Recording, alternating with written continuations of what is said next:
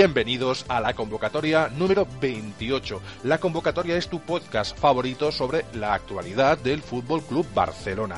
Esta semana vamos a hablar sobre todo del sorteo de cuartos de Champions, este bombo caliente con algunas sorpresas, Mónaco, Leicester, Barça, ese Madrid con tantos memes en los que ya se le asocian a Leicester y demás, temas de polémicas arbitrales que también han habido en estas jornadas. Hablaremos de la desfeta, como se dice en catalán, ¿no? Del choque que contra el Depor en el que el Barça se dejó pues los puntos, se dejó las energías, Messi no apareció, todo estuvo muy gris, volvió a jugar André Gómez. Hablaremos de todo eso que es actualidad blaugrana, además de rumorología de fichajes y entrenador, ya que parece que San Paoli pierde enteros suma Valverde y parece que se postula como principal candidato de momento, que es lo que suele pasar en el Barça, un Zue.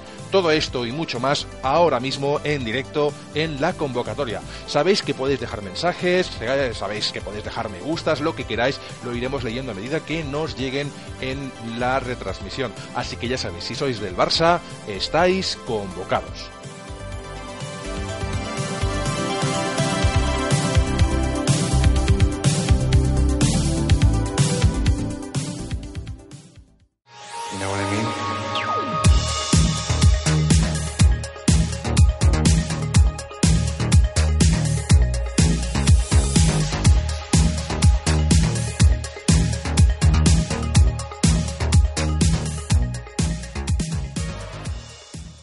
Queridos amigos, esta semana los hemos saludado al principio, pero ya estamos dentro del programa. Tenemos con nosotros al magnífico David Barbañ, esa mirada crítica que es inconfundible. ¿Cómo estás, compañero? ¿Qué tal esta semana en cuanto a actualidad blaugrana? Muy buenas, pues eh, en cuanto a actualidad blaugrana, con la resaca todavía de, de la clasificación para cuartos en la Champions, con un punto ahí eh, oscuro que fue el partido contra el Deport que nos deja otra vez en, en esa tesitura de no saber bien bien por dónde coger a, este Barça. Una de cal, una de arena, resaca de la clasificación también, Messi, Luis Suárez, el equipo en general muy gris, eh, un André Gómez que vuelve a ser titular y el Barça vuelve a encallarse en un partido que a priori no debía ser tan difícil, también las condiciones generales climáticas además no ayudaron, pero no es excusa. Mm, Roger García, no es excusa, ¿verdad? ¿Qué tal? ¿Cómo estás compañero? Bienvenido muy buenas. Eh, diré una frase solo. El Barça no nos va a dar dos alegrías seguidas en, toda la temporada y, ya está. Es que no puedo decir nada más. Encadenar dos alegrías seguidas va a ser muy complicado. Eh, es lo que nosotros venimos rezando y pidiendo desde hace ya 28, 29 programas diciendo por regularidad. regularidad. Y nada, no, no, está siendo regular, pero en el sentido más literal de la palabra más gris, ¿no? de, lo que significa regular. Carlas Singla, bienvenido a la convocatoria. ¿Qué tal la actualidad? ¿Cómo estás de ánimos desde la, bueno, la clasificación? El chocar contra Depor. Bueno, eh, antes lo comentábamos, ¿no? Parece que ha sido un partido de que, no tenía ninguna importancia, ¿no? Después de la resaca con la que veníamos por la semanita, pues ha sido un, ha pasado, no se ha hablado mucho, no se ha criticado mucho y básicamente yo creo que el, eh, eso sucedió porque está de resaca directamente. Eh, hemos chocado contra la realidad. Es decir, esto ha sido el, Barça ni tanto ni tampoco, sino que ha habido ese efecto, ¿sabes? Que hay un efecto rebote cuando consigues grandes gestas.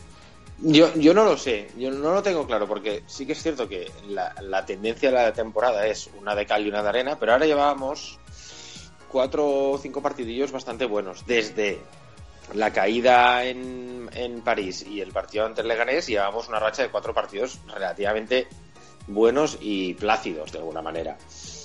Entonces, mm, no lo sé, no lo tengo claro. Eh, yo, yo me gustaría pensar que es pura resaca y, y, André Gómez. Eh, y, el resto, no.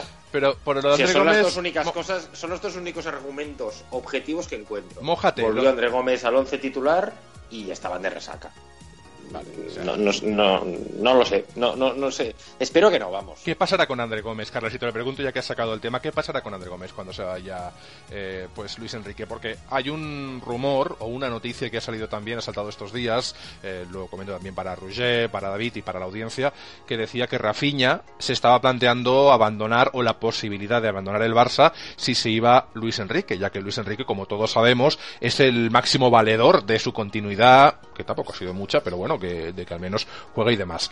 Eh, en cuanto a esto, si lo aplicamos a André Gómez, ¿Seguirá André Gómez? ¿Se irá? ¿Lo cederán? ¿Qué pasa? Porque ¿cuántos años tiene de contrato André Gómez y acaba de ser fichado? ¿Tres? Cinco años de contrato. Cinco, cinco. Cinco años de contrato. si su sucesor es un Zue es fácil, creo yo. Que, que seguirá, ¿no? Eso está claro. pero... Y lo de Rafinha no tiene mucho sentido, sobre todo porque Luis Enrique no se va, en teoría no va a entrenar a ningún equipo. Si se quiere ir, pues no sé por qué. Aquí, yo creo que aquí ha jugado un poco por las lesiones tampoco, ¿eh? pero no sé, yo aquí. A mí me parece que no tiene sentido irse. No tiene ningún sentido. Yo, yo lo veo válido para el Barça. Eh, sinceramente, eh, ¿veis a un Zue como entrenador? ¿O lo veis porque va a ser lo más fácil para el Barça sin tener que hacer pagar una morterada por otro. por otro Lo veo por la, por la directiva, porque conocemos a la directiva. Es por lo que lo veo. A mí que me guste pues no, la verdad es que no me atrae demás. No es lo que más me ilusiona en el, en el mundo, la verdad. No te pone, no, tengo en mi lista de cosas que hacer antes, cosas que ver antes de morir, ¿sabes? Ver a un Zue de entrenador de, pues la verdad es que no me. No. A mí no sí, es un poquito la política de, esta directiva, ¿no? Lo hemos ido viendo en los últimos años desde Guardiola, que se, se dio el salto ahí con Guardiola. Eh, Joan Laporta apostó por, por un, técnico joven del planté y a partir de ahí se ha querido dar, excepto con Tata, se ha querido dar un poquito de continuidad. Se intentó con Tito Vilanova, eh, con, con Roura por, por la enfermedad.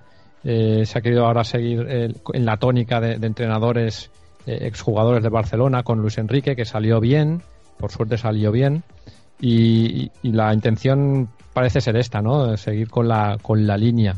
De todas formas, para mí, un Zue no tiene la experiencia en banquillos. Creo que ha entrenado un año a Osasuna, no más. ¿Numancia puede ser? Numancia, perdón, Numancia. Mm, no es un entrenador, es un seguramente un gran, un gran segundo entrenador, pero yo no lo veo ahora mismo. ¿eh? Igual nos da la sorpresa como nos la dio en su día el seguro Guardiola, que nadie apostaba por él, o, el, o el propio Luis Enrique pero ahora mismo, a, día de hoy, no, no lo veo yo como, como entrenador de Barcelona. No, no parece gustar a mucha gente, aunque sí que parece ser la opción de consenso, pero es un consenso de estos eh, momentáneos, es decir, un Zue eh, se le daría esa opción de entrar un año al Barça, entiendo como, como un puente hacia un otro entrenador con más no sé, como esa aura de, bueno, nunca se sabe, igual sale bien el experimento pues y, nos sorprende a todos, ¿no?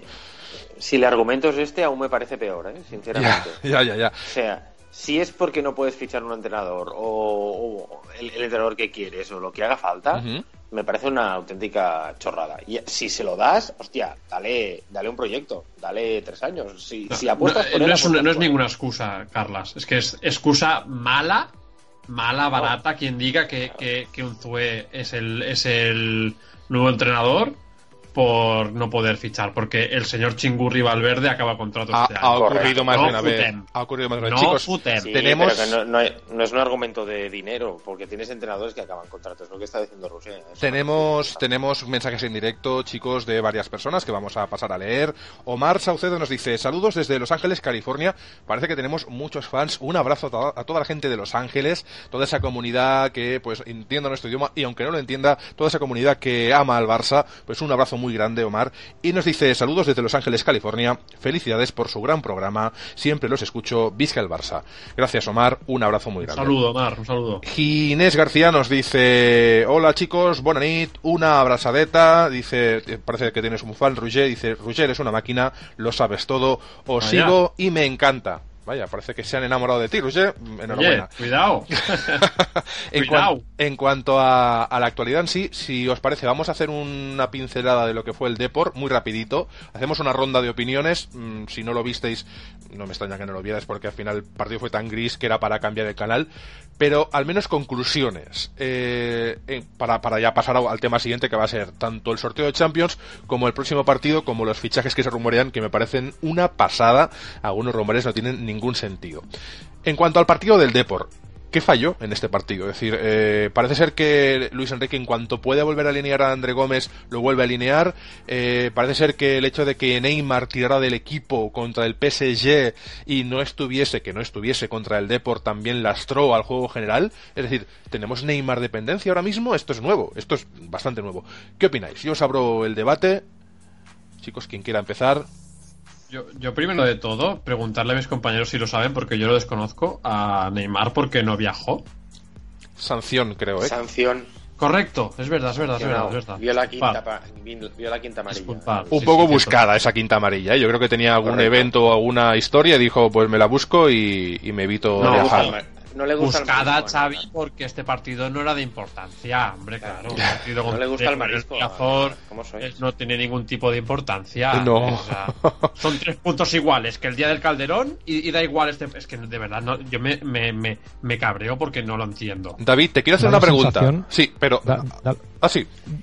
decía que da, da, la sensación de que este equipo con la, con la remontada, con la gran remontada del otro día, haya ganado un título, haya, haya, haya hecho la temporada. Y es lo que me asusta, lo que me da miedo. Estamos todos muy contentos, evidentemente, con, con el partido que se hizo, con el resultado que se, se obtuvo y con, con la clasificación para cuartos de la Champions pero no deja de ser eh, la realidad no es, no otra que estamos en cuartos de, la Champions no hemos ganado nada no hemos ganado nada. Fijaros cómo estaba la, zona de la bueno de canaletas no las canaletas para aquellos que no estén en Barcelona eh, pero bueno seguramente muchos ya lo conoceréis es la zona de reunión cuando se celebran pues cualquier competición cualquier título. Y se celebró allí el pase a cuartos de la Champions como si fuese un título algo más un poco por, eh, por mérito porque la gente estaba alegre porque que nos veíamos más fuera que dentro, pero yo creo que todo aquello fue un espejismo, David. Yo te iba a preguntar sobre el rendimiento de las estrellas, de las grandes figuras contra el Depor. ¿Por qué de repente? Porque contra el PSG Messi tampoco hizo gran cosa. Es decir, la actitud de Messi cuando cede la falta, cuando cede el penalti, cuando cede el protagonismo, porque está bastante agobiado. Pero es verdad que aunque esté agobiado, en otros partidos le han cubierto igual y la actitud era diferente. Contra el Depor se confirmó un poco ese tono apático, no quiero decir que solo fuese Messi, lo que pasa es que Messi se ve más, porque es quien es, obviamente, pero, mm, y es más noticia por ese mismo motivo, pero bueno, Suárez igual y el resto del equipo también se, se contagió. ¿Por qué esa apatía? De repente, ¿no? Consigues una gesta increíble, todo el mundo habla del Barça y de repente en el siguiente partido pierdes con un partido en el cual no se hizo prácticamente nada. No sé si me equivoco en lo de nada, pero yo creo que nada o casi nada. Nada. Nada de nada. David, te lo preguntaba a ti por el tema de, la apatía. ¿Qué, opinas de esta apatía?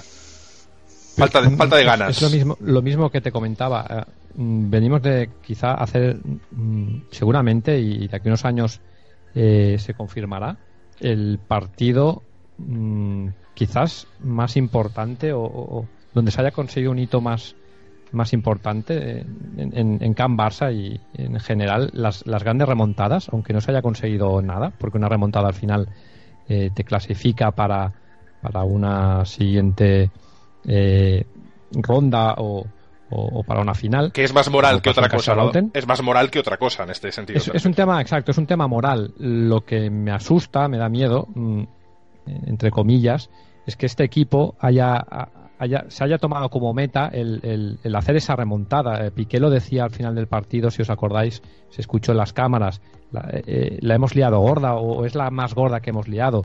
Y que me da miedo. cierto.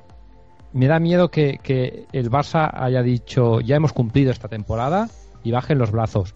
Me da miedo esto. No, no quiere decir que vaya a pasar, ¿eh? Pero contra el Deport se vio un poquito esta, esta situación, ¿no? Es decir, ya hemos hecho, ya hemos acabado la temporada. El Barça eh, ha de aspirar a mucho más. Yo creo que es el bluff de después de un subidón como el del miércoles. ¿eh? No, no, no, le veo más, ¿eh? sinceramente. ¿Creéis que no lo han asimilado o que ha sido algo en el que... Se, porque realmente fue un, un partido más de alma que de juego sabemos todos que fue las ganas más que realmente lo que se demostró en el campo, pero hay que estar ahí, hay que presionar. Neymar, Neymar, estuvo inconmensurable, yo creo que eh, es el, primer grandísimo partido de Neymar, ya hemos visto buenos partidos, pero el primer grandísimo partido de Neymar en el cual ya empieza a, dar destellos de lo que puede llegar a ser, aún es muy joven. Xavi, es, es, el primer partido de Neymar donde tiró del carro estando Messi en el campo. Sí, sí. sí, sí. Habíamos, habíamos visto partidos muy buenos de Neymar, ¿eh? acordaros con, sin, sin supliendo siempre cuando, cuando no estaba cuando no estaba Messi.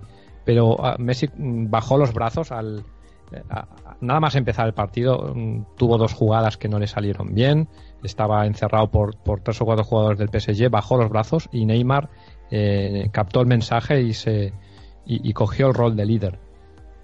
En cuanto al partido del, del Depor, sí que es verdad que el, eh, Neymar pues fue un, un, un, baluarte, ¿no? Fue un valor en alza dentro de ese partido, pero en cuanto al partido del Depor, en el cual Neymar no estaba por sanción, eh, aquí desapareció todo el mundo. Es decir, eh, sí que hubo algún poco de intención, igual Suárez intentó alguna cosilla, pero de nuevo se volvió a encontrar con un equipo gris.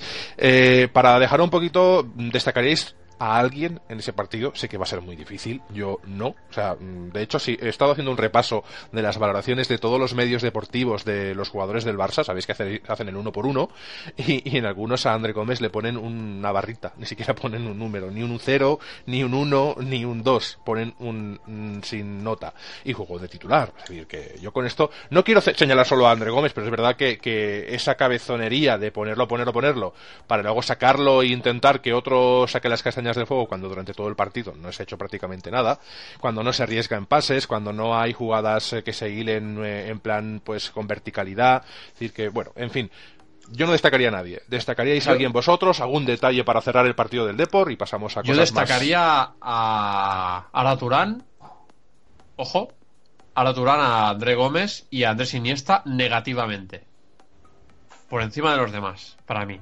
Y Leo, que Leo tuvo pues como eh, la continuidad esta última que lleva en según qué partidos donde se le necesita y que no le salen las cosas, toma decisiones pues que no estamos acostumbrados a ver, que Leo tiene tres tíos delante, se va de uno de dos y, luego la suelta sin ningún tipo de sentido, un pase malo y contraataque y eh, realmente Messi puede pasar, ¿eh? pero Messi, hombre, no creo que no está en su pico de forma de, de la temporada. Y por Andrés Iniesta Arda y, sobre todo Arda y André Gómez que fueron titulares y que, y que fueron piezas que no, que no aportan absolutamente nada bueno al equipo. Arda desaparecido. O sea, Arda no hizo nada, no hizo nada absolutamente. André Gómez en su nivel y Andrés Iniesta salió en la segunda parte y yo no lo vi. Dejarme apuntar una cosa, dejarme apuntar una cosa sobre Arda. ¿Creéis que un jugador como Arda que juega por circunstancias y no por méritos propios, es decir, puede ser más bueno o menos bueno, pero Arda está jugando porque quien está en el puesto que él ha ocupado no puede jugar. Es así, ¿eh? No es por méritos propios, no es que se haya ganado el puesto. ¿Creéis que la motivación puede ser mm, buena, positiva? Y ya, chicos, ya no juega de interior. No ya no juega de interior, se le pone como, bueno, en las posiciones de Messi o, Neymar, un poco así de... es el cuarto elemento del tridente, ¿no? Sí, pero ¿qué, motivación puede tener un jugador, y os lo pregunto a los tres, que juega por circunstancias y no porque se lo haya ganado? Porque diferentes... Si un jugador, está en el Barça y no tiene motivación, que se vaya a su puta casa, pero así lo digo, o sea, fuera, lárgate de aquí. No, no, es así, claro. Lo hemos hablado. yo, estoy, yo estoy de acuerdo en parte. En el pecho, un escudo como este y no estás motivado y ves a qué vienes aquí a cobrar, pues te largas a donde, donde has venido. Y si, y, si te, y si China te llama a la puerta, pues te largas a cobrar pasta en China y a nosotros nos dejas tranquilos. Aquí hay, hay dos temas, el de China, en el cual tenemos ofertas por Arda bastante suculentas, la verdad es que yo no me lo pensaría, y dos, eh, las oportunidades que ha tenido este hombre también, que no han sido las que ha tenido André Gómez, ni mucho menos. No es el que menos oportunidades tiene, no es el que menos opciones tiene, pero obviamente seguro que no es el que más. Eh, sales en un partido en el que Neymar se borra porque cree que ya está ganado o vete a saber qué, no queremos tampoco criticar muy negativamente, pero es verdad que pues eh, Neymar desaparece de un partido en el cual pues el Barça acaba perdiendo unos puntos que son trascendentales, el Madrid gana en unas circunstancias que, bueno, que otro día debatiremos si queréis, y bueno, ya la tenemos liada, otra jornada más cuando lo teníamos todo como para menos, para menos continuar un poco en esa racha positiva y esa euforia que se había generado. En fin, la realidad, ¿no? La realidad final impactó contra nosotros, contra nuestras alegrías, y nos encontramos de nuevo, pues, que estamos en la liga luchando por, por no, no perder ese hilo, ese, esa copa. Mi titular, Xavi, para el partido, y, lo rescato de una cosa que os comenté en el grupito que tenemos de, WhatsApp, fue eh, una frase de Matrix, recuerda, que, que la dice Morfeo a, a, Neo cuando, cuando despierta, ¿no? Welcome to the real world. Y es que es tal cual. O sea, venimos de una alegría, algo que se ha conseguido eh, a una gesta espectacular, como decía David, ¿no? Quizás no lo veremos hasta de aquí unos años, lo que, lo que se consiguió este, esta semana pasada, ¿no? Ah, pero la, la, semana siguiente te das cuenta de que sigue siendo el mismo Barça, que sigue siendo el mismo Barça regular, con, esa irregularidad tan regular. Tan gris. Y, exacto. y, por otro lado, lo que comentabas tú ahora, mismo precisamente, ¿no? De se había conseguido equilibrar el tema liga, posición más favorable y demás, y, la cagas en la primera que tienes, la, ya la, vuelves a cagar. en la liga, Para mí es, es, el titular. ¿Quién gana una liga? ¿Gana el equipo más regular? ¿El Barça está siendo regular este año? No con esto ya el titular está más que claro entre tú y yo y los compañeros.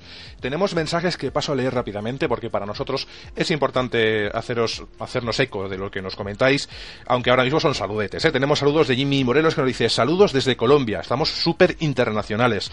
Abou Inas nos saluda y nos dice hola chicos, saludos Abou, un saludo muy grande de todo el equipo, a ti y a Jimmy que pues estáis ahí escuchándonos. Cualquier cosa nos comentáis y procederé a leerlo. En cuanto a, a lo que viene a ser el Depor, pasamos página, ¿de acuerdo? Tenemos mensajes en, en iBox que leeré en un ratito, pero creo importante que hablemos del sorteo. Sorteo de Champions, ¿de acuerdo? Hubo sorpresas, cayó el Sevilla, cayó el City, cayeron otros equipos importantes, pero bueno, eh, aquí al final está el que más ganas le pone y no podemos poner ningún punto ni podemos criticar nada a al juego que desempleo, o sea, que desempeñó el Mónaco y las ganas que le puso el Leicester hay que entender que han pasado los que más ganas le han puesto. Sea más o menos justo, al final hay dos partidos ahí y resultados que avalan esa clasificación. ¿Qué opináis de estos equipos que se han clasificado? ¿Qué, os parece? Estos cuatro equipos que están ahí ya, digamos, en, cuartos, que no es moco de pavo. Yo, por rescatar una estadística del, Sevilla Leicester, eh, y si no es así me corregís, si te, si, te dan dos penaltis o te pitan dos penaltis en una eliminatoria y los cagas los dos, los fallas los dos, pues eh, no sé. Al carrer. Al, ¿Quién os parece la perita en dulce de este sorteo? Yo, vi el partido del Sevilla y, sinceramente, eh, por méritos, eh, el Leicester es justo cuarto finalista. Eh. Más allá de que el Sevilla fallara el penalti, ayer no tuvo ninguna opción de hacer nada.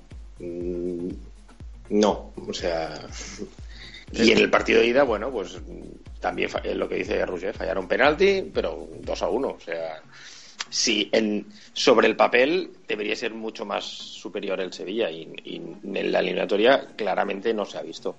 No, no, la verdad. Y el Mónaco, yo avisé ¿eh? que, pasaría el Mónaco, aviso, lo dije, porque dije que, quería el Mónaco en, las, en cuartos y yo creo que es un equipo que juega muy bien al fútbol y, sobre todo es muy ofensivo, mete muchos goles y ayer le metió tres sin Falcao. Tiene una plantilla, Carlas, tiene una plantilla al Mónaco, joven. Tiene unas promesas ahí. Mbappé, que ya, suena como futurible de media Europa, quiero hacer un titular un poco en broma de lo que ha dicho Carlas, de como ya adelantó Carlas Singla, el, Mónaco, bueno, el Mónaco jugó un partidazo y se comió con patatas a un City que dependía de sí mismo para clasificarse, porque realmente... El, City regaló la primera parte, de hecho, podemos decir directamente, regaló la primera parte, la segunda se espabiló, pero... Y en la ida también, ¿eh? O sea, le pasó lo mismo que en la ida, lo que pasa que en la ida, si no recuerdo mal, y, fue perdiendo 0-1, fue perdiendo 1-2 y no sé si 2 a 3 también, pero. O sea, que el City eh, ha jugado dos arreones buenos contra el, contra el Mónaco. En la, en la, ida le, sirvió para darle la vuelta al marcador, pero un 5 a 3 al final es, lo, es peor que un 2 a 0. Recordemos, Carlas, cómo perdió el Barça en el City of Manchester. En la segunda parte, un arreón en la segunda todo parte. El partido y con un error de Sergio Roberto, un arreón y tal, y luego ya no se pudo hacer nada y, y acabó ganando. O sea, eh, entra dentro de la dinámica, ¿no? Que así no vas a ningún lado, está claro. No. En cuanto a los equipos que están en cuartos, que recordar que mañana es ese sorteo, yo estaré en directo ahí como un loco viéndolo. Eh, ¿Quién queréis? ¿A quién queréis para el Barça? Ahora preguntaremos Sí. los emparejamientos, ¿eh? pero yo la pregunta es más sencilla y David también te, te añado en la participación del debate. ¿A quién queréis para el Barça? ¿A quién creéis que es la perita en dulce? Al final, eh, en, en unos cuartos de final de Champions, los que se clasifican son los mejores. Son los mejores equipos de Europa, los que llegan en el mejor momento y hay poco, poco espacio para la suerte y para los inventos. O sea, los, los ocho equipos que tenemos ahora mismo en, Champions, en, cuartos, eh, son los ocho equipos eh, con mejor forma de, de Europa. Dentro de los ocho equipos, eh, sí que se nos han colado dos, por decirlo de alguna manera, que quizá nadie esperaba, que son el, Leicester y el, y el Mónaco, y los otros seis son los, los de siempre, ¿vale? Los, los, los clásicos. Yo, mm, si tuviera que elegir un equipo... A mí me gusta enfrentarme contra los mejores, eso lo, he dicho siempre, y si me toca el Bayern, encantado.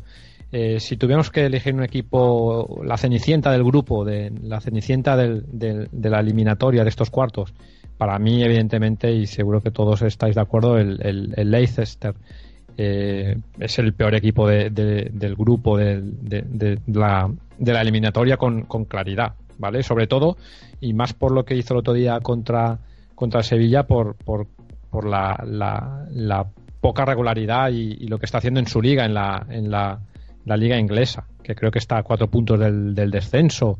Está, está muy Eh, mal. Le está es pasando un mucha nos- sí señor, sí señor. Un equipo que no se ha, re- no se ha, no se ha reforzado para nada, que ha querido vivir un poquito de, de James Bardi, un jugador que ya tiene casi, diría que 30 años, Sí. que ni mucho menos está rindiendo como rindió el año pasado, un equipo que sabemos de dónde venía, que tuvo su, Bueno, su momento de, de gracias que gloria. ha conseguido No sé las, est- no sé la las estadísticas, ¿eh? pero, pero los goles que están consiguiendo entre Marez y Bardi, yo creo que es una cuarta parte o una quinta Sí. parte incluso de los Creo goles. que llevan 20 del año menos que el año pasado. pasado. 20 Siete menos. goles. Siete goles lleva Bardi esta temporada cuando acabó la temporada pasada con 24. Sí, sí, yo creo que, que- que es más problema de Marez que de Bardi. ¿eh? Yo a Bardi no lo veo mal en los partidos que le he visto. Lo que pasa es que el Leicester em, siempre se dice que un jugador no hace un equipo, pero un jugador como Kanté sí que creo que hace un equipo o equilibra mucho un equipo. Y Kanté lo está demostrando en el Chelsea el pedazo de jugador que es y el, Leicester lo nota mucho. Y además la forma de jugar del Leicester que se basa en su eh, unión unión de equipo, unión defensiva, de contundencia y demás. Es, está claro que es el, por nombre o por plantilla incluso es el equipo más, más asequible, pero eh, eh, ¿cómo, cómo se dice esto? Eh, concede muy, perdona, no me sale la palabra, concede muy pocos goles. Y con Sí. Bardi arriba es una bala y de un destello te puede, te puede arreglar una, una eliminatoria. Y, y lo vimos el otro día en el Pizjuán, que, que de hecho Sí. fue lo que les clasificó, ¿no? Los mete es él, peligroso. mete. Es peligroso para Sí, mí. pues yo sí, eh, eh, los que se han clasificado, eh, ya te digo, ninguno es malo, ¿eh? Exacto. Eh, pero dentro de, de- de los que podríamos escoger, yo creo que es el menos el menos Menos bueno, bueno, de todos, ¿no? Digamos. Sí, estoy contigo al 100%. Luego, lo que pasa es que, eh, hablando de perspectiva Barça, el estilo del Barça y demás, y ya toca el Leicester, ah, pues ya estamos en semis, porque, a ver, está claro que Luis Enrique no lo va a decir, ni ningún No, jugador del uy, Barça, pero no se, lo se va a ver ese ambientito de semis ya, como decía aquel, el Road to Berlín de famoso de de Roncero que luego le metió gol Morata y los eliminó, pues es, es tal cual, ¿sabes? Me parece peligroso. Pero claro, un Bayern, hostia, tampoco me gustaría un Bayern porque, porque un Bayern te pilla un día. Pero claro, es que al final y al cabo te has de jugar contra los mejores para llegar a para ganar la Sí, Champions. exacto. Tarde o temprano Eh, te los, los Al final es pensar, ¿qué prefieres? ¿Encontrártelo en cuartos o en semis? Tanto Pues hombre, eh, Tendrás que eliminarlo a- igual. Exacto, pero yendo a lo que nos beneficia más a nosotros, pues si nos toca un equipo menor en cuartos, será más ingresos que tendremos si llegamos a semis. Si nos lo comemos en cuartos y nos pega una tunda, pues serán menos ingresos que tendremos. El Mirándolo por- Barça ha ganado Champions ganando a los campeones de las respectivas ligas europeas y ha sido una, una de los- uno de los títulos más memorables eh, en general, no solo para el Barça sino a nivel de competición. El Madrid, la última Champions, jugó, pues bueno, no hace falta que os lo diga, es decir, no, no quiero quitarle de mérito porque la Champions siempre es difícil, todos los equipos que están ahí han llegado de alguna forma y se lo han trabajado, pero obviamente eh, jugar contra los campeones y ganar a los campeones hace que esa competición que al final cada vez la Champions cada vez está más ancha no cada vez admite más equipos. Cada vez el cuarto el quinto y si y si quieres ya venga pues los primeros diez. Es una broma pero en realidad es verdad que la Champions cada vez es menos Copa de Campeones. Es más una copa de, lo, bueno, de los cuatro o cinco mejores de las ligas importantes, los pocos que se clasifican en ligas menores que se tienen que partir los cuernos en las clasificatorias y las previas y al final te acabas encontrando pues que la suerte te puede hacer jugar contra un quinto clasificado de la liga de, lo que sea y bueno, al final lo importante es que sea quien sea, el Barça tiene que dar la cara. Eh, la perita en dulce creo que estamos de acuerdo que es el Leicester. Creo que sí, ¿verdad? Se podría decir que sí, pero es, es peligroso por, por, la poca entidad del, del, club a simple vista o a priori y que se puede haber cierta relajación en el ambiente, que eso al fin y al cabo es que siempre acaba afectando. Yo creo que acaba afectando al equipo que, que esa relajación en, en, en, en, el entorno, yo creo, ¿eh? O sea, por eso pero por ejemplo... que, que, a mí me gusta enfrentarme enseguida con, con los buenos, porque sí. al final el, el que gana la Champions ha de ganar a todos. Es que es importante. Yo, se eh, dice. Xavi, per... sí, no, solo, no... Solo, solo, esto, ¿eh? ¿eh? Ojo a la Juve. Yo quiero decir solo ojo a la Juve. ¿Crees que es el tapado? ¿Un poco? Es que la Juve es que es muy superior en el Scudetto y para, para mí, ¿eh? o sea, me parece que lo está haciendo para mí es el tapado. Para mí es el tapado y ojo con la Juve. Por ejemplo, al Dortmund el, no el lo veo a nivel de. El tapado como Coco, me refiero, ¿eh? es decir, no un tapado de, de, que sea algo fácil o que sea la perita inducción, no, no, no. El tapado de, de que a quien le toque, ojo al dato, que están muy fuertes, tienen jugadorazos. Eh, se vendieron a Pogba y parece que en vez de perder, ganaron en juego, lo cual es curioso. Y bueno, están ahí. Sí, Xavi, con la, con la Juve pasa lo contrario que estábamos comentando hace un rato. Eh, los equipos estos de, de, de cromos y, y, y, de estrellitas. La Juve quizá eh, tiene la peor plantilla eh, de los últimos de, de, sus últimos años en cuanto a, a, a nombres, ya que ah, perdió pero, pero, a Pogba, per, sí, ha perdido me... grandes futbolistas, perdió a Morata, que era un, era, era un puntal en, en la Juve. Ha, ha, fichado jugadores un poquito más de segunda línea o, o jugadores eh, que estaban ya Higuaín, en, en tiene a Dybala, tiene a Marchisio de los 95 kilos por Higuaín, que eso me parece sí. una aberración. Sí, pero bueno, les ha salido bien. Parece ser que el jugador eh, es, han, han, han, hecho, han creado un equipo, un equipo con, conjuntado, un equipo fuerte y, y, ahí está el poder y, el, y en la Champions lo, lo venimos diciendo uh, ganan los buenos equipos no no, la, no los cromos. Por cierto tenemos saludos de Josef Zazi que dice hola dice hola Cambiaso que aquí Cambiaso es aquel jugador argentino que estuvo en el Madrid que creo que aún está en activo si no recuerdo mal. Eh, saludos en el Inter también en creo, el Inter eh, buen jugador. Tenemos también saludos de a ver un momento leo por aquí Josef Zazi de Abo, eh, de Naj, perdón eh, que igual Nash, Nashlae Inali que dice también saludos por aquí. Hola barcelonistas, un saludo para ti, amigos. Gracias por estar en directo con nosotros en la retransmisión de la convocatoria programa 28. Estábamos hablando de los de los equipos de la perita en dulce, que es el Leicester. Un poquito yo creo que sí, porque del resto creo que no, no, no nos va a gustar jugar con ninguno en cuanto a que no tenemos la confianza de que vamos a pasar. Confianza siempre, pero todas, todas, oír de sobrados, creo que no. Hay que ir con mucha humildad. ¿Quién queréis que nos toque? Ahora ya nos mojamos, porque en directo los comentarios de la gente están siendo Real Madrid, la gran mayoría. Queremos al Madrid ya, cuanto antes al carré, al carré. ¿A quién queréis vosotros que nos toque con todas, todas? Peritas en dulce yo, aparte.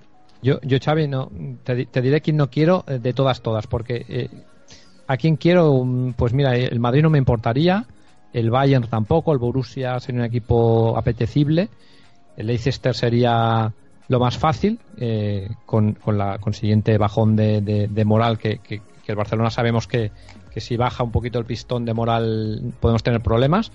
El que no quiero es el, el Atlético de Madrid.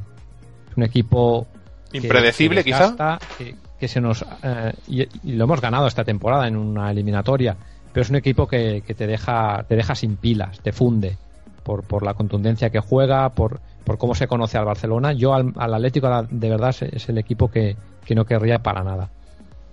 Yo estoy con David, ¿eh? 100% con David. No queréis al Atlético. Carlas, ¿a quién no quieres? Yo no quiero al Leicester.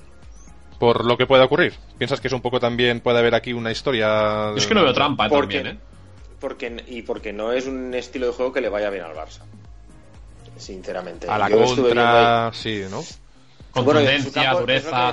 En su campo juegan muy bien ordenados atrás y yo me imagino tener que, yo qué sé, tener que entender, no sé, lo veo fútbol inglés, lo veo un, un, fútbol muy distinto para el Barça y más un equipo de estos que realmente es un equipo menor hasta en Inglaterra, ¿sabes? Que, que jugará muy cerradito y tal y no sé qué, ¿sabes?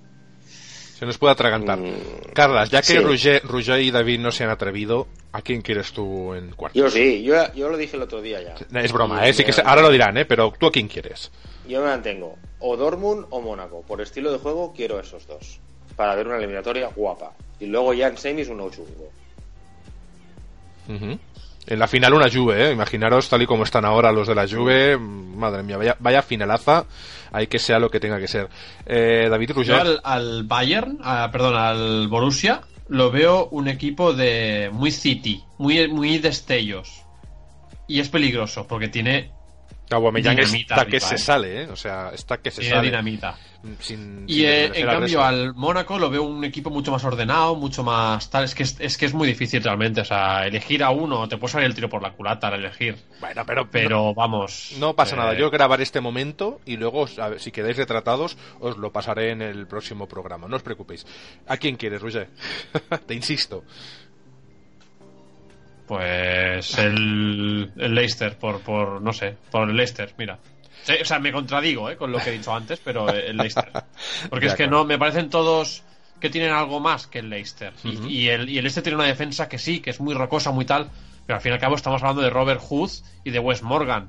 Que, que Robert Hood mide 2 metros 40 y Wes Morgan, mide 2 metros 40 de, de, ancho de espalda. Son más lentos que, que, Vamos, lentísimos. Yo creo que por ahí hostia, algo, algo de un, club como el Barça, de, de, la, de la envergadura del Barça, de pasar por encima con alguna táctica, algún movimiento, algo que, que, que desuna o, o, desconcierta esa defensa. Pues nosotros lo que vamos a hacer es invitaros a que mañana, eh, por los canales habituales que tengáis en vuestro país, podáis seguir ese sorteo. David nos ha dicho que a quien no quieres al Atlético, creo que es muy inteligente lo que ha dicho, porque es un equipo que es muy incómodo a doble partido, que te la puede liar parda, que es muy bregador, que es... Yo estoy al 100% con él, de, estoy de acuerdo 100%. Es un apunte muy, muy bueno para tener en cuenta. Yo sí me tengo que mojar me mojo Xavi, ¿eh? No, no. Yo si tengo que pedir un rival, pues ahora mismo igual pediría al Borussia. Quizá por juego eh, se, le, se le puede dar mejor al Barça. Yo un Bayern. Es un equipo. Yo un Bayern, porque creo que le jugará cara a cara. Yo creo que el, Barça lo que necesita es alguien que le juegue cara a cara sin estar atrás, sin y creo que por ejemplo Borussia sería un equipo mucho más de latigazos y eso al Barça le puede hacer mucho mucho daño. Tiene mucha dinamita arriba, mucha, mucha. Bueno, eh, tiene eh, tiene a Aubameyang, Pichichi de la liga alemana. Auba, eh, tiene a Dembélé, tiene al, al, ¿cómo se llama el chico este? Tiene uno que es turco que es el Emremor, creo que es, y luego tiene al, al al chico este estadounidense, que también tiene 18 años, que no recuerdo el nombre ahora, que también es, un gran jugador, sí. Es una máquina. Borussia tiene, buen, equipo. sí. Lo que, pasa al Barça que... le pueden ir muy mal, esos, esos contraataques y esas jugadas rápidas. El Barça, vamos, no vas a ir a ver el partido del Parque de los Príncipes. Mm. En fin, pues. Y el Mónaco, el Mónaco para mí es uno de los de los tapados. Es, eh, se ha colado ahí a última hora remontando también al, al City pero lo comentaba Roger, tiene una plantilla de, gente desconocida, eh, de, chavales jóvenes. Eh, que, que, juegan muy bien al fútbol, que son rápidos, que, que, tienen desparpajo. Fíjate si juegan bien, David, que le quitaron la posesión a Pep. O sea, le quitaron la posesión al City. Sí, aunque el City no está en su mejor momento porque, bueno, aquí están los factores que decimos. Eso. Sí, sí, no, el, City, el problema que tiene es primero que la plantilla no está confeccionada para Pep, es decir, que la base de jugadores no han sido creadas para él y que luego él no ha sabido implementar su filosofía de juego en una liga que es la Premier, que es muy difícil jugar como juega el Barça, es muy complicado. Cuando viene de un Bayern, que el Bayern es un equipo todopoderoso en Alemania y que como mínimo se espera que gane la liga, la Bundesliga en este caso, eh, el, City es muy diferente un proyecto que, como tú decías, Rollo, también es un reto y parece ser que por ahora, pues, eh, vamos a tener que esperar un año más como mínimo para ver cosas. Ese City debería estar, al menos por dinero y por eh, entrenador y por infraestructura y por evolución, debería estar mm, en cuartos como mínimo. No ha sido así. Pero, pero si el City ha de tener la bola y, y, y, el mediocampo es Fernando y Fernandinho y, y, el, y el, ¿cómo se llama este? No me acuerdo ahora, el No, no me sale el nombre, que es también fichado este año. ¿no? ¿Cómo? No, el de Bruin juega más para adelante, ¿no? De Sí, Bruyne de- juega más. O sea, hay gente que no tiene sac- o sea, la, la calidad, la tienen sin sacrificio alguno. O sea, de, de Bruyne te va a hacer, te hará una en un partido, te bajará una 30 metros a quitar un balón una. Silva, Mm. Silva no está para hacer, para hacer no. sacrificios. Eh, si, si, si- si quien ha de, ha de mover la pelota se llaman Fernando eh, y, y- y Fernandinho, pues es, con todos los respetos no lo veo. Es donde cojea el City y donde, señores, cojea el Barça. Cojea el Barça. O sea, el Barça no tiene. Le falta también ese algo. Es, es como el, eh, la pelea por el lateral derecho. ¿Qué laterales derechos buenos hay en el mundo? Están empezando a explotar algunos, pero ¿hay alguno consagrado? Pues es lo mismo en el medio del campo. Eh, Me gusta que digas eso, Roger. Y me gusta que digas eso porque la rumorología de esta semana, aparte de los entrenadores, eh, se habla de que Unzué es el mejor posicionado, lo hemos dicho antes. Se habla de que pues San Paoli se ha caído de la lista de futuribles para el Barça. Ya no se habla de otros otras locuras, ¿no? Porque se hablaba de Klopp, se hablaba, se hablaba un poquito de todo. Hasta Conte había visto ya por ahí, historias muy raras. Eh, realmente, al final, la realidad se ha impuesto y parece ser que está la cosa entre Unzué y Valverde y la rumorología, porque siempre hablamos también de una prensa que saca titulares sin estar contrastados, sin que sean realidad, son rumores, es amarillismo periodismo amarillo puro y duro deportivo que dice que ya estaría el, el entrenador de la próxima temporada ya estaría fichado al menos son ru- son rumo, rumo humores, ¿no? rumo humores. Pero es que es verdad que mm, esta, este periodismo sin contraste, pues lo que debería poner siempre delante de estas noticias es no lo tenemos contrastado, no sabemos a ciencia cierta si es verdad, pero lo soltamos a ver qué pasa. Pues poner rumor. Rumor. Se diría que el Barça ya tiene fichado o ya tiene pues atado al entrenador de la siguiente temporada. Y la cosa está entre un Zue con muchos enteros porque sería la baza continuista o Valverde. Yo personalmente, como barcelonista y aficionado, creo, creo que me gustaría un pequeño cambio. Es decir, no me gusta lo que estoy viendo en ciertos falta, aspectos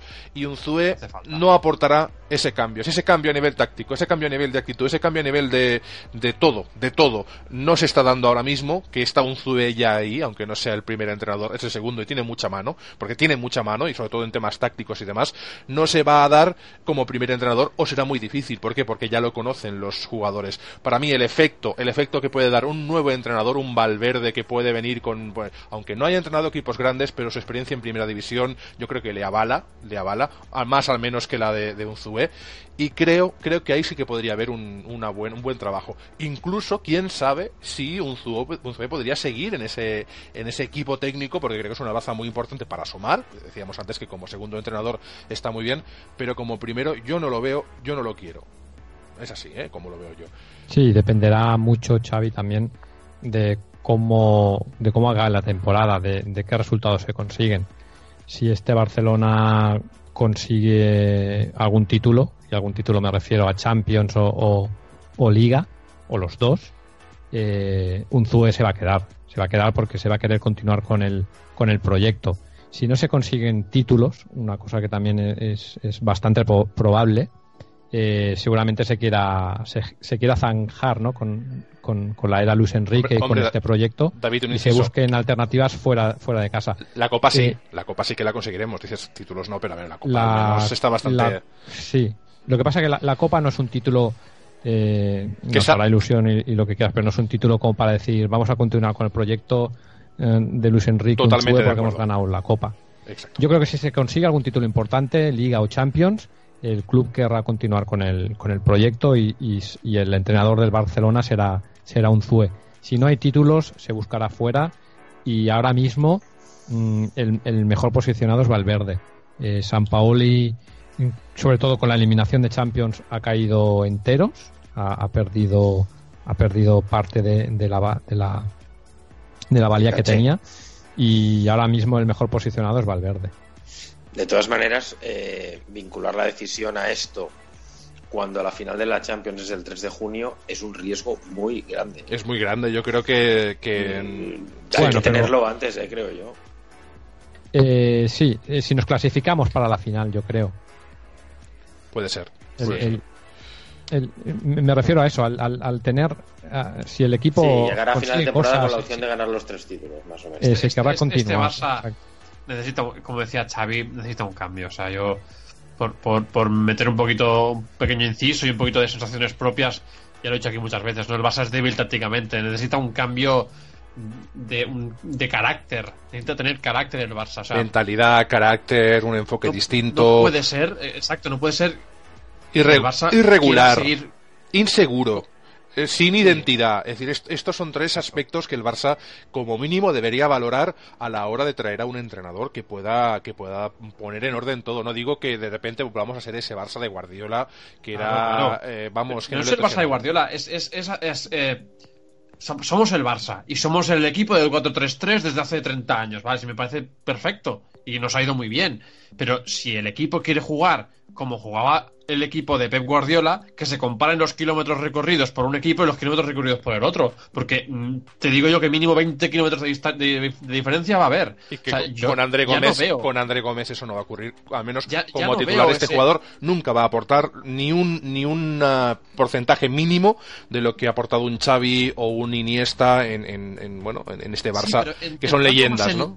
En la base táctica del equipo, sí. yo siempre he dicho que es débil. ¿Por qué? Porque, porque un equipo que juega a cerrar al otro equipo, a cansarle, a aburrirle con la posesión del balón, no puede tener un ritmo tan bajo. Y, lo hemos visto, el Barça juega a un ritmo bajísimo con la posesión del balón. El balón ha de ir más rápido. los compañeros han de hacer desmarques de ruptura. Ha de haber eh, compañerismo, ha de haber solidaridad, ha de haber movimiento para generar espacios. ¿Cuántas veces hemos visto a Piqué casi en tres cuartos de campo con la pelota? Y mirar así, pisarlo un momento y ver a Messi andando hacia él, a Luis, a Luis Suárez andando, a otro andando, a otro. Nadie hace un. Falta de carácter. Eso es falta de carácter. Automatismos. automatismos. es, lo que falta. ¿Crees que es culpa del entrenador eso? Al final, el que juega es el, los que juegan.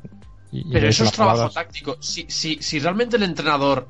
Eh, si el entrenador te pide algo, si no lo haces en un partido, lo verás. Porque lo miran hasta yo creo que miran hasta, hasta cómo se vendan los tobillos, en, hasta esto estudian en, en, el, en, la semana siguiente, ¿no? En los postpartidos.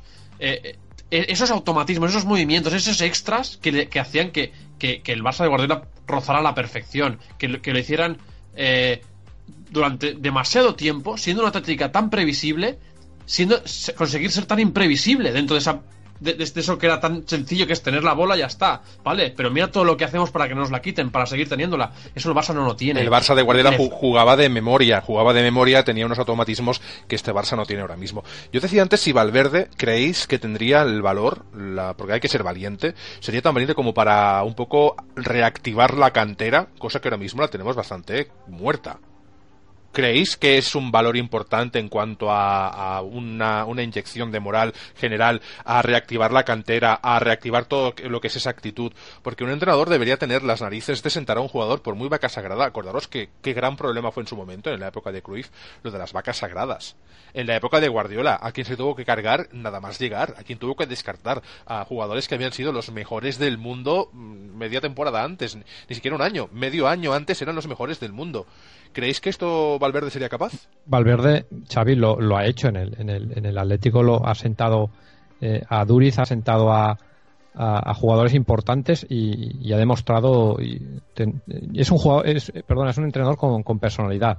Eso que no queda ninguna duda, aunque sí que es verdad que tiene una imagen, eh, la imagen que tenemos todas de, Valverde en las ruedas de prensa, es de un hombre tranquilo, de, un hombre eh, que parece que no tenga eh, que no tenga fuerza, que no tenga rabia, eh, así como Luis Enrique es un jugador que transmite mucho más, un, entrenador, perdón, eh, Valverde mm, yo creo que da una imagen fuera diferente a la que da en el vestuario y el respeto eh, que le tienen los jugadores del Bilbao ahora mismo es, es muy importante.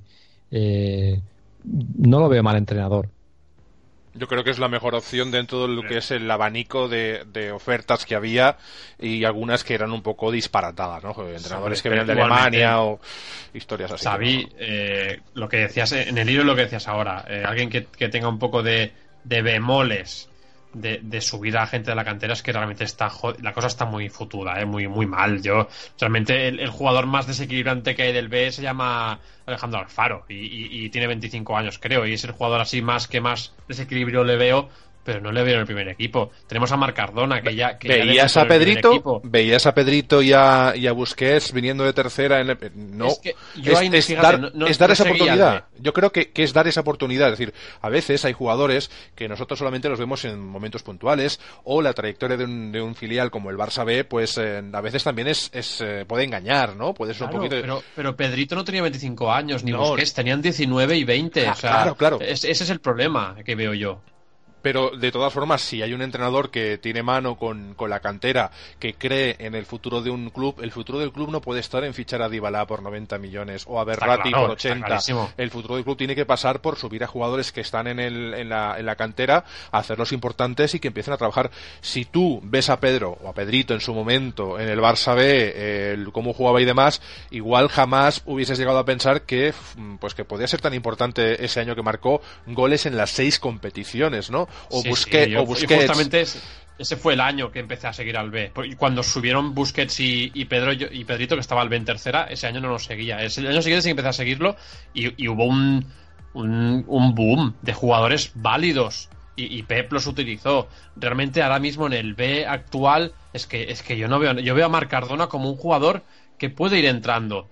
Pero en el medio del campo eh, Carlos Alañá, pues te puede aportar algo, pero no lo veo un jugador como para arriesgarse a, ostras, Carlos Alañá, vamos a hacer que, empiece a entrar, que sea un jugador con protagonismo. No, pero algo. Ahora mismo no lo veo. Un atisbo de esperanza en cuanto a la cantera. Algo que ahora mismo, no sabemos si por mala gestión o porque esto va por ciclos, pues no tenemos.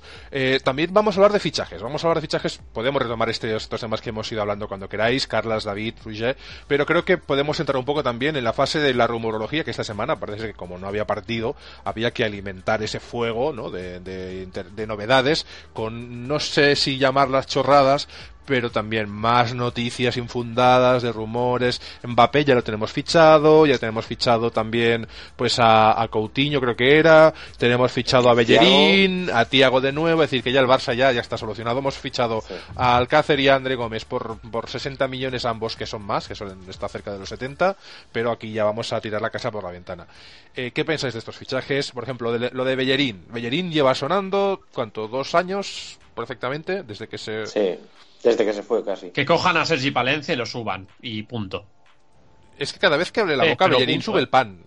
Cada vez que Bellerín abre la boca, sube el pan. Porque dijo el otro día también unas declaraciones, y no es despreciativo, no es despreciativo con el Barça, pero demuestra no tener mucho cariño a su pasado blaugrana. De hecho, igual por no tener oportunidades.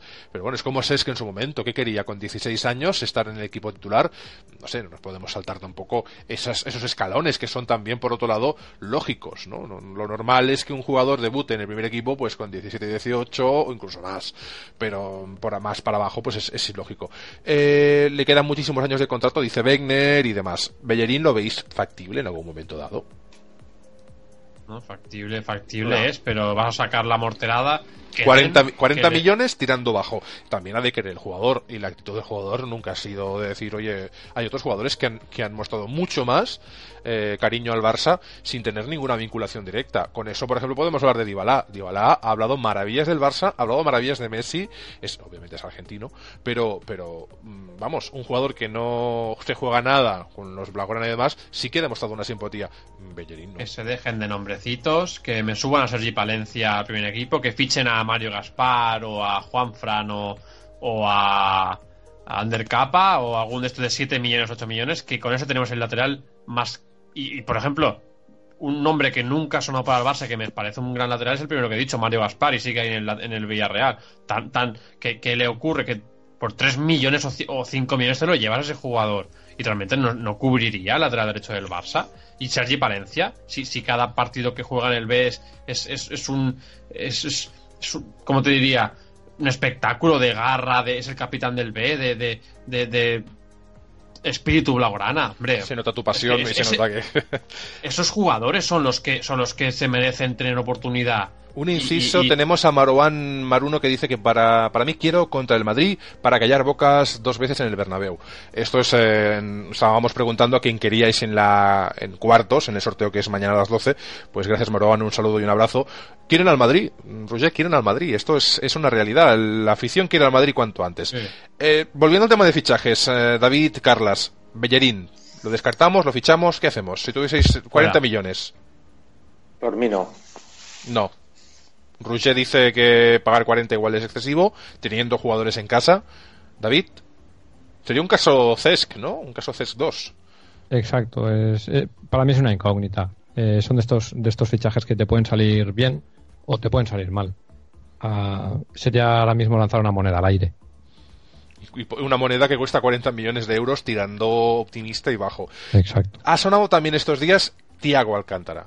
El regreso, David, ¿tú qué opinas? El, el regreso de un jugador que estaba con nosotros, que nos pagaron 25 millones por él cuando yo creo que fue salió muy barato, porque es una, era una de las estrellas emergentes de, de- bueno, y que era el futuro del centro del campo del Barça. Desde entonces el Barça no ha encontrado un jugador de las características de Xavi. No digo que Tiago lo sea, pero es que es verdad que la marcha de Tiago propició una locura de búsqueda de jugadores que, bueno, no han acabado de encajar del todo.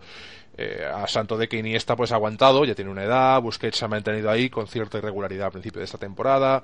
Tiago, regresar. Estas dos palabras. ¿Qué opináis? Eh, esto, eh, esto ya es opinión personal mía. Para mí, Diago no, no es jugador ni para el Barça ni, ni, ni para el Bayern.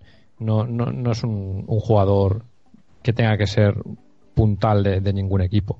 Es un jugador, un actor secundario. Eh, eh, no, es un jugador que, que le llamo yo filigrana. No, no, no te aporta nada más. Es, Es un es- jugador que le falta tensión, yo creo.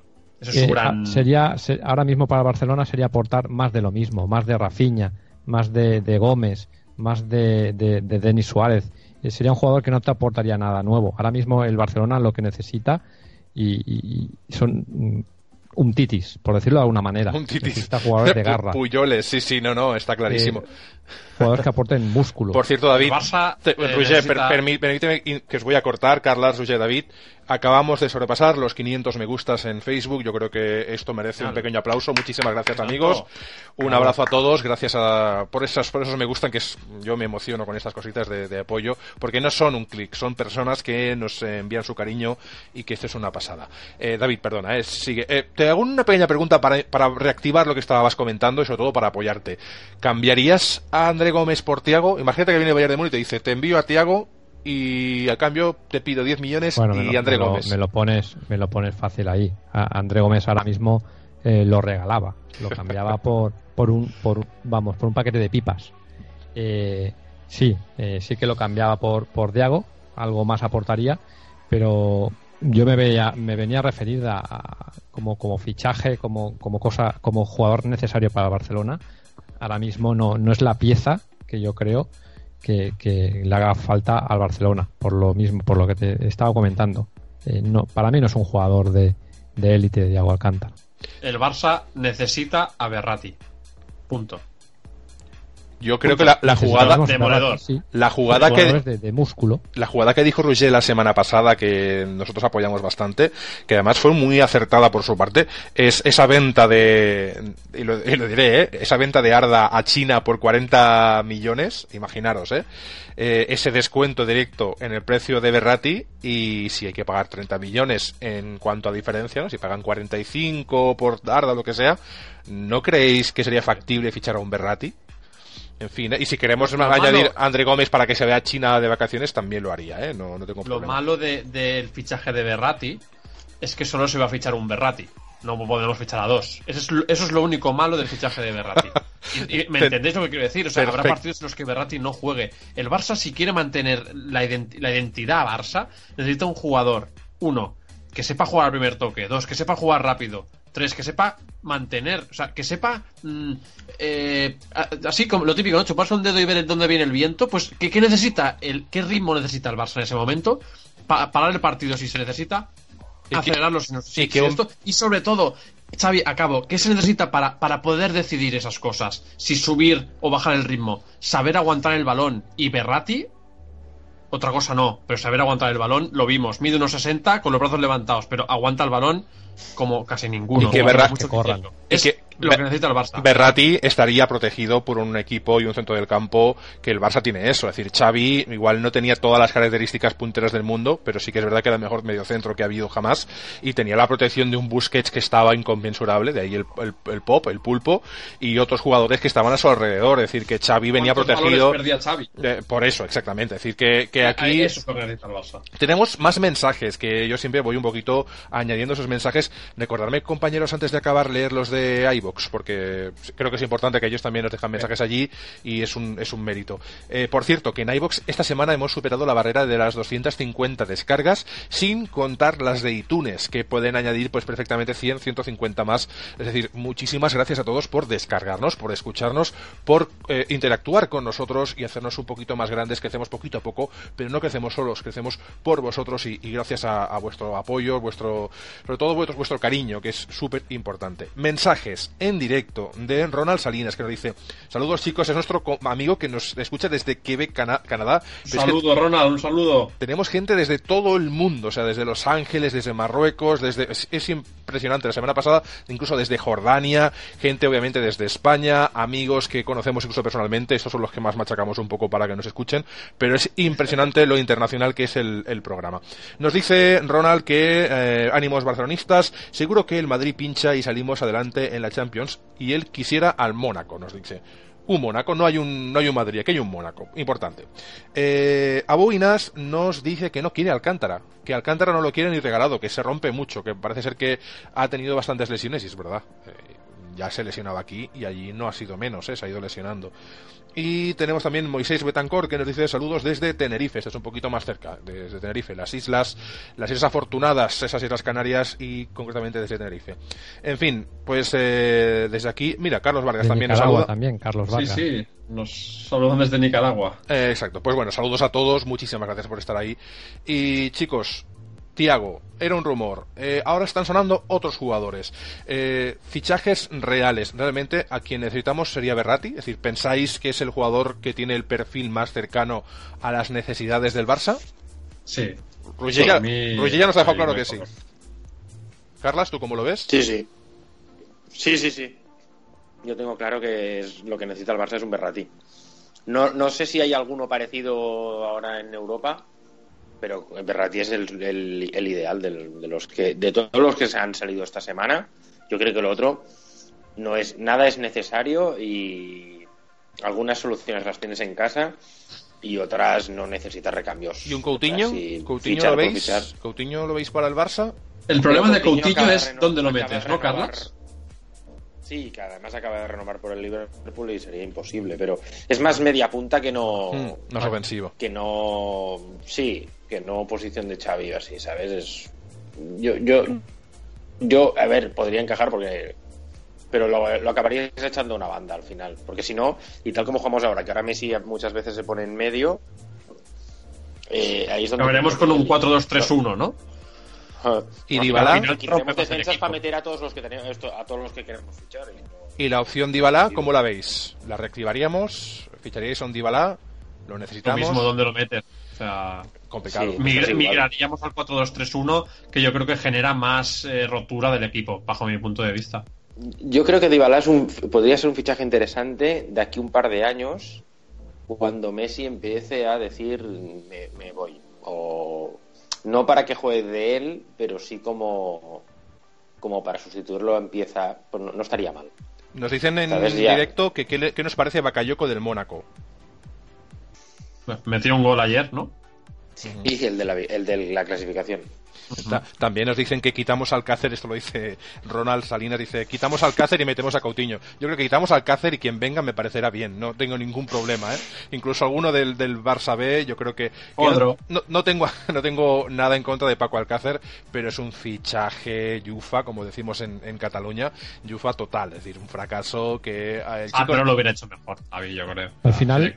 Al final de, todo esto, eh, y con los nombres que están saliendo, Bakayoko, eh, Berrati queda demostrada y, salía creo que hoy una publicación en un, en un diario deportivo de Madrid donde salía una serie de estadísticas donde sitúan al Barça como el equipo que menos corre de toda la Champions, estadísticas de los de los ocho cuartos finalistas situaban al Barça como el equipo que menos kilómetros eh, corre.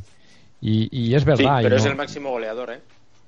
Sí, eh, sí, sí, también. eh, y, salía, salía favorecido muchas otras estadísticas, pero es curiosa esta estadística, que para mí es, es aparte de los goles, evidentemente, quizá la segunda sea eh, los kilómetros corridos que, recorren. Y porque el Barcelona siempre ha sido un equipo de, de- ha basado su éxito en, en, en correr, en corría más el balón, ¿eh? de verdad, pero pero el, el, eh, por kilómetros el, el- el equipo recorría muchos kilómetros y ahora no los hace. Bueno, Y también pero porque, ya- porque era un yo- equipo yo no de rondo. Eh, era un equipo de rondo. Yo- No, no tantos kilómetros en sí, sino que con una posesión obviamente más continuada. Hablamos, hablamos de que el Barça consiguió unas posesiones de un 60% perfectamente. Es decir, que, El Barça jugaba a desgastar al otro equipo y corría más que él. Sí, o sea, imagínate, ¿no? El Barça hacía kilómetros y, y es sorprendente esta estadística que, que ahora el, el Barça sea el que menos hace. Por, de ahí que, que sí que es verdad que necesitamos jugadores que, que corran, que, que, que aporten fuerza y, y kilómetros al medio del campo. Yo Porque creo que los que tenemos ahora más no lo hacen. creo que es una lectura más, David, de que el Barça es débil tácticamente. Y débil tácticamente en el sentido de que quiere hacerlo fácil. Y ahora mismo en la Liti no se puede hacer nada fácil. O sea, Luis Enrique ya lo dijo, si puedo meter un gol en dos toques, ¿para qué voy a hacer 50? Vale, está muy bien, pero ¿cuánto vas a meter en dos toques? ¿Y cuánto vas a, a- a meter si, si generas una dinámica de hacer 50 y hacer 50 con un sentido, o con un porqué, o con un objetivo? Esa es la diferencia. Y por eso es un... yo- es que llevo repitiéndolo 20 programas que el Barça es débil tácticamente y, y- y- y para coger a, a los tres buenos y pasarle balones me voy al patio del cole Pero- y, y me elijo a los buenos y se la Pero paso y ya Roger, está, ¿sabes? te, te lo, te, te- te lo comento, o sea, te, te- doy otro punto de vista de, del- de la, de la afirmación que haces, de, de- de- de la conclusión que llegas. ¿Es el Barcelona ah, débil tácticamente? Eh, es evidente eh, que Luis Enrique quiere balones arriba, pero ¿crees que nos ha dado Luis Enrique cuenta de que no tiene centro del campo y, y es la opción que, que, que ha, que ha buscado? Es decir, eh, no tengo las piezas para jugar de esta manera.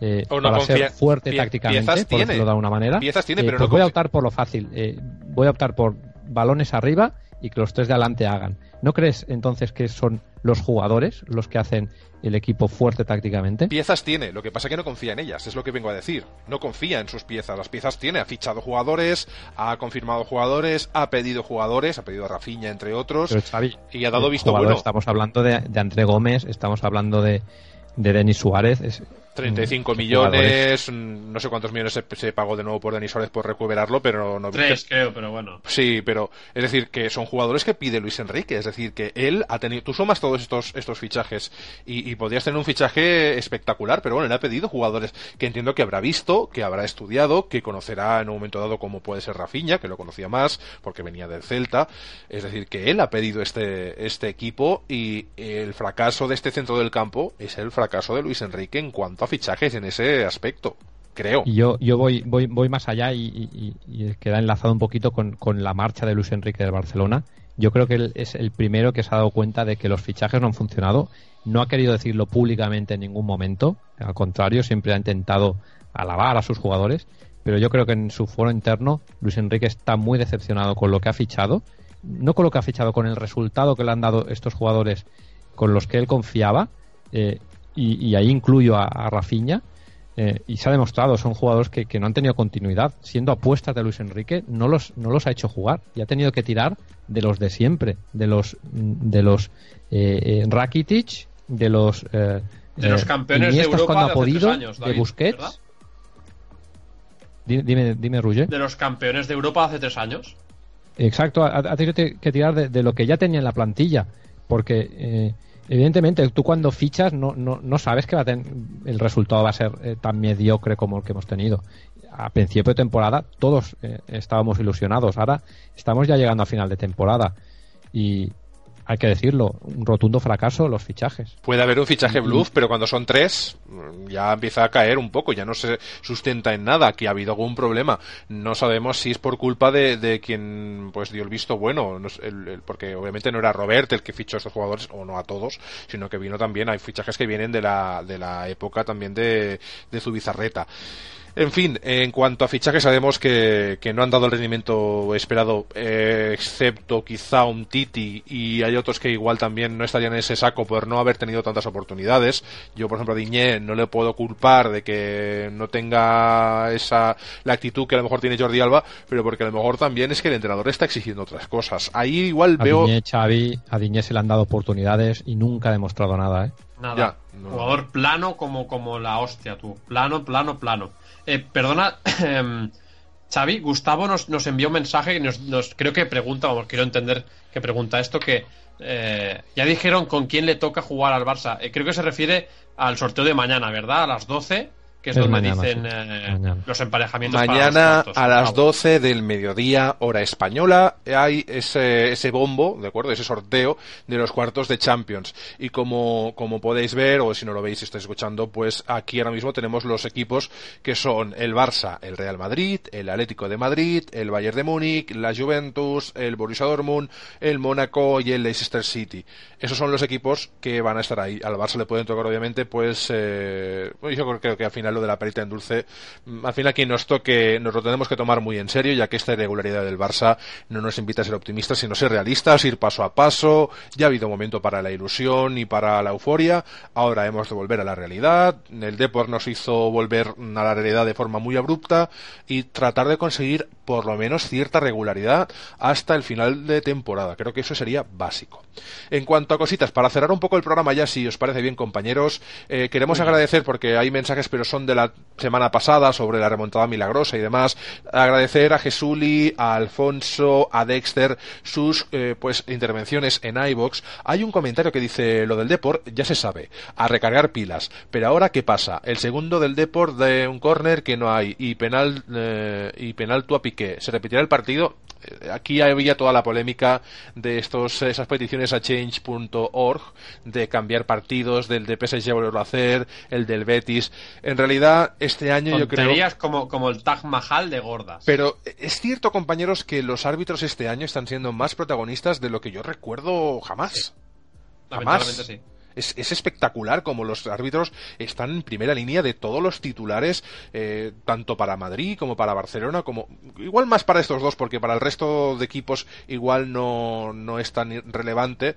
Eh, yo creo que un poco también está la presión ¿no? que tienen estos entrenadores, eh, perdón, estos eh, árbitros a la hora de pitar un Madrid o un Barcelona. El Pero- arbitraje está desfasado, Xavi. Pero- Entonces, a, par- a partir de ahí, si no se reacciona, a- seguirán siendo. Son humanos y, y al final se, Pero se es- equivocan como cualquier otro, pero en la élite no puedes tener según qué. actitudes, qué opinión, ¿eh? actitudes, más que errores, que los tienen actitudes.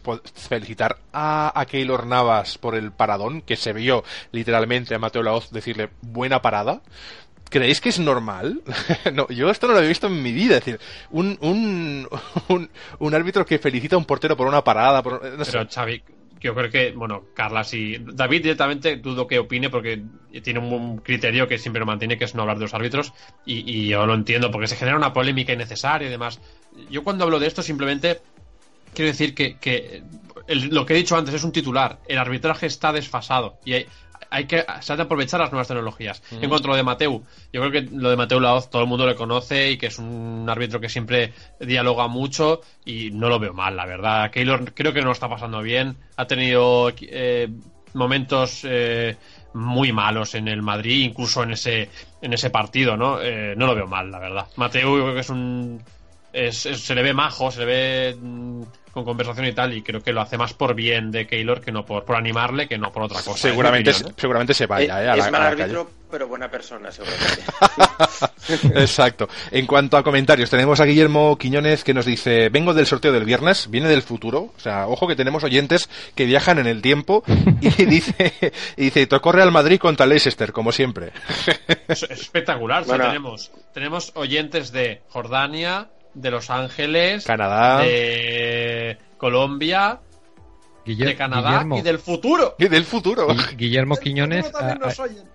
Guillermo Quiñones, luego te agrego al Facebook y hablamos un poquito, ¿vale? Más que nada para el tema apuestas y tal, ya que vienes del futuro 50-50, ¿vale? primitivas. Hacer una quiniela, hacer eh, pues alguna apuesta a través de alguna de estas casas de apuestas deportivas. Por cierto, hablando de apuestas, la porra, vamos a acabar el programa con la porra. Jugamos el día 19, que es este domingo, si no recuerdo mal, a las 9 menos cuarto contra el Jornada. Valencia en Barcelona.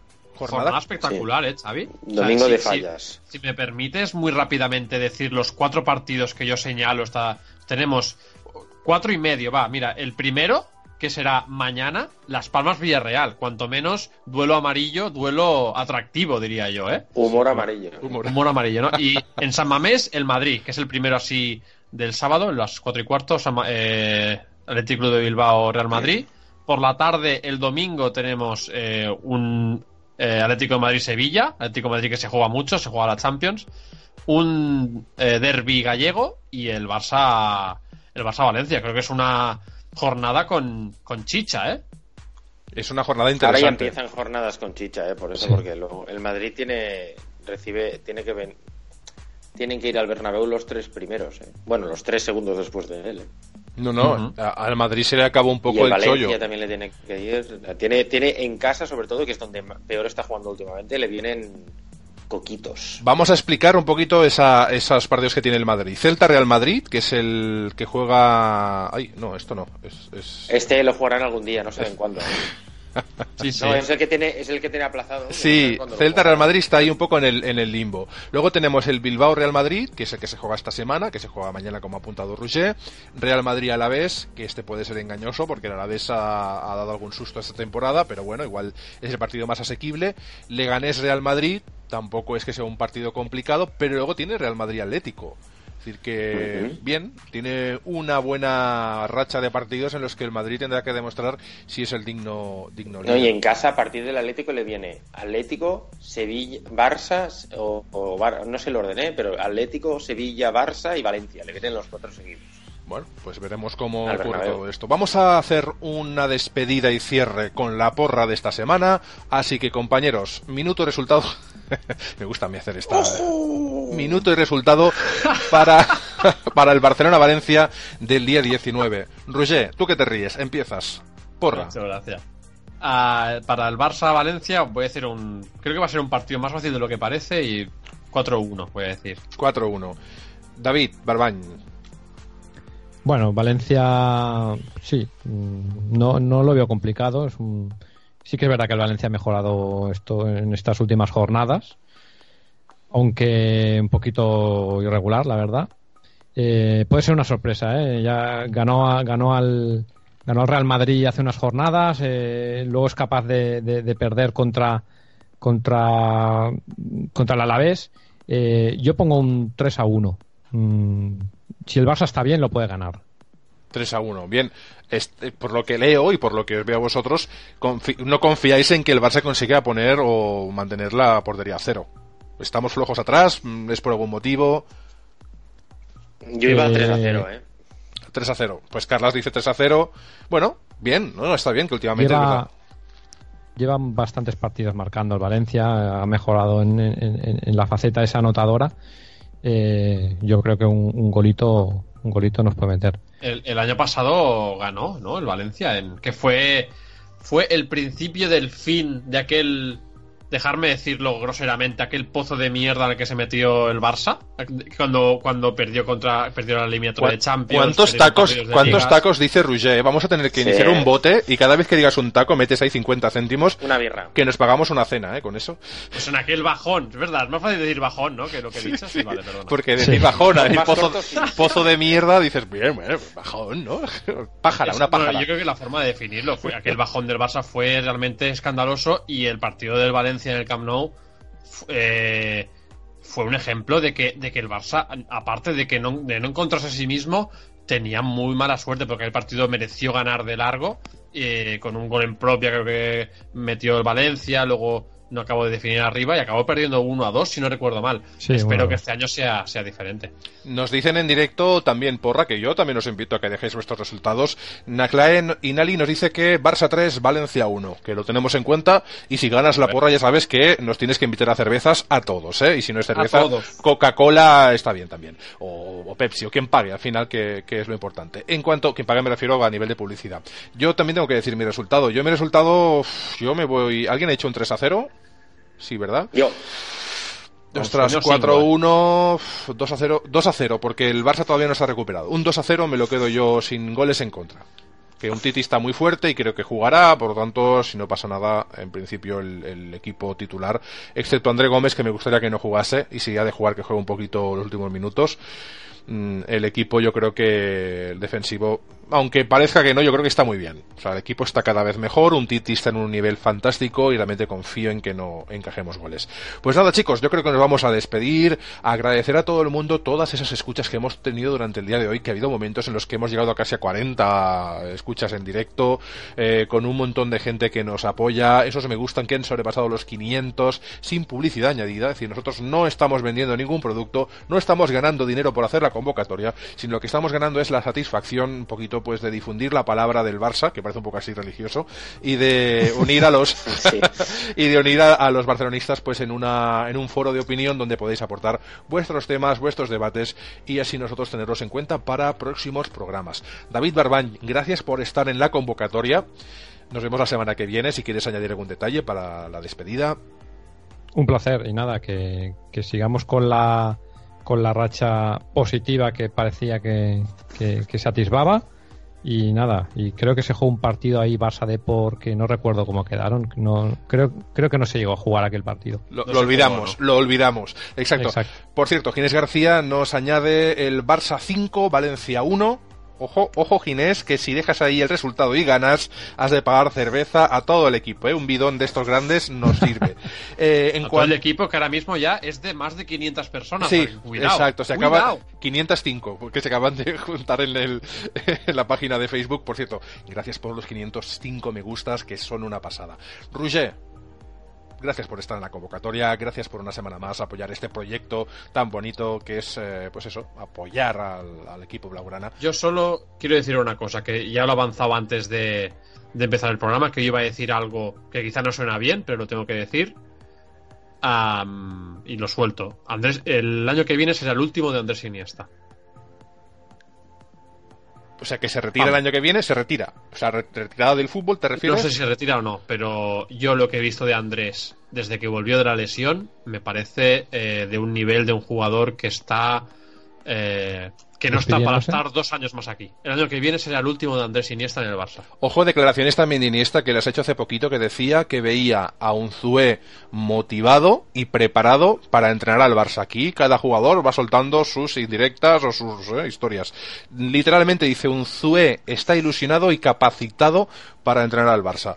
Un Iniesta que Rouget nos lanza la bomba en directo, acabando el programa, de que es posible o probable que su retirada, o al menos eh, a nivel más profesional, a un nivel más internacional, pues esté cerca. Nosotros... Y, eh, y- y no es que lo sepa, eh, Xavi, perdona, no es que lo sepa, o sea, quiero aclarar que no es que lo sepa ni que, obviamente, no, no hago yo este tipo de investigaciones. Es una sensación, Es- ¿no? Son sensaciones que tengo respecto al juego de Andrés, al despliegue físico, a las posibilidades de él. No le veo dos años más en el Barça, la verdad, con lo que he visto en los últimos meses. tome la decisión que tome, Iniesta tiene el cielo ganado, no solo para lo que es la afición barcelonista, sino para toda España, para todo el mundo, para todos los aficionados del fútbol. Iniesta es y será un grande. Y esperemos que si, si se retira, que esperemos que sea de aquí mucho tiempo y, y que disfrute y que haga lo que quiera, que tome la decisión que quiera, eh, si entrena, alguna vez vuelva al Barça como técnico del filial, del equipo primero, es decir, que haga lo que quiera cuando quiera, porque es, eh, es la esencia del fútbol, ¿no? Iniesta creo que es la esencia del fútbol viva Una gran eh, persona, y un gran duda, ejemplo entonces- como, como humano.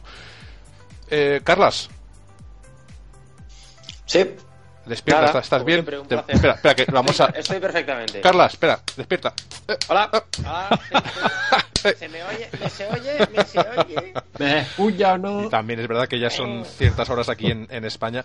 Eh, pues nada, que te esperamos en la convocatoria número 29. Gracias por estar aquí. Si quieres añadir algún titular como despedida. Bueno, yo lo que, lo que he dicho antes, yo creo que fue un accidente lo del Deport. La dinámica del Barça es buena este mes. Espero, ¿eh? Espero, que, espero no equivocarme. Bueno, esperamos que el Barça gane su partido contra el Valencia. Es esencial para los intereses en la liga. Quedan muy pocas jornadas y quedan 10. ¿10 jornadas puede ser? ¿Me equivoco? 10 jornadas, 10 finales y ahora sí que ya aquí cualquier partido te puede sacar o te puede hacer perder esa estela de, de, la liga. Gracias por estar ahí chicos, gracias por seguir a la convocatoria. Nos podéis seguir en las redes sociales buscando la convocatoria o buscando FCB o sea, las iniciales del Fútbol Club Barcelona, FCB Podcast, tanto en Twitter como en eh, Facebook, en iBox también estamos por la convocatoria, en iTunes también estamos y ya sabéis, si sois del Barça, estáis convocados. Hasta la semana que viene. Adeu. Adeu, adiós. Hasta luego, loca. Adiós, amigos. Yo ya no, no suelo cortar pronto, porque sé que diréis alguna chorrada, entonces ahí dejo un par de minutillos. Hala. Adiós, amigos. Hasta la semana que viene. Lucho, Lucho, ¿a, a quién quieres de entrenador que te sustituya? Va, Lucho. Un...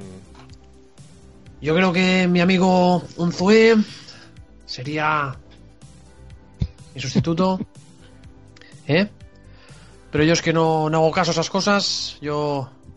La prensa ya sabéis que no. que no la sigo. Entonces, sois vosotros los profesionales en eso, en rumorología. Y supongo que como Novita no es muy bueno tampoco en lo que hace, supongo que será la prensa quien decidirá mi sustituto. Así que hago publicidad por un Zue. Y adiós amigos, hasta la semana que viene.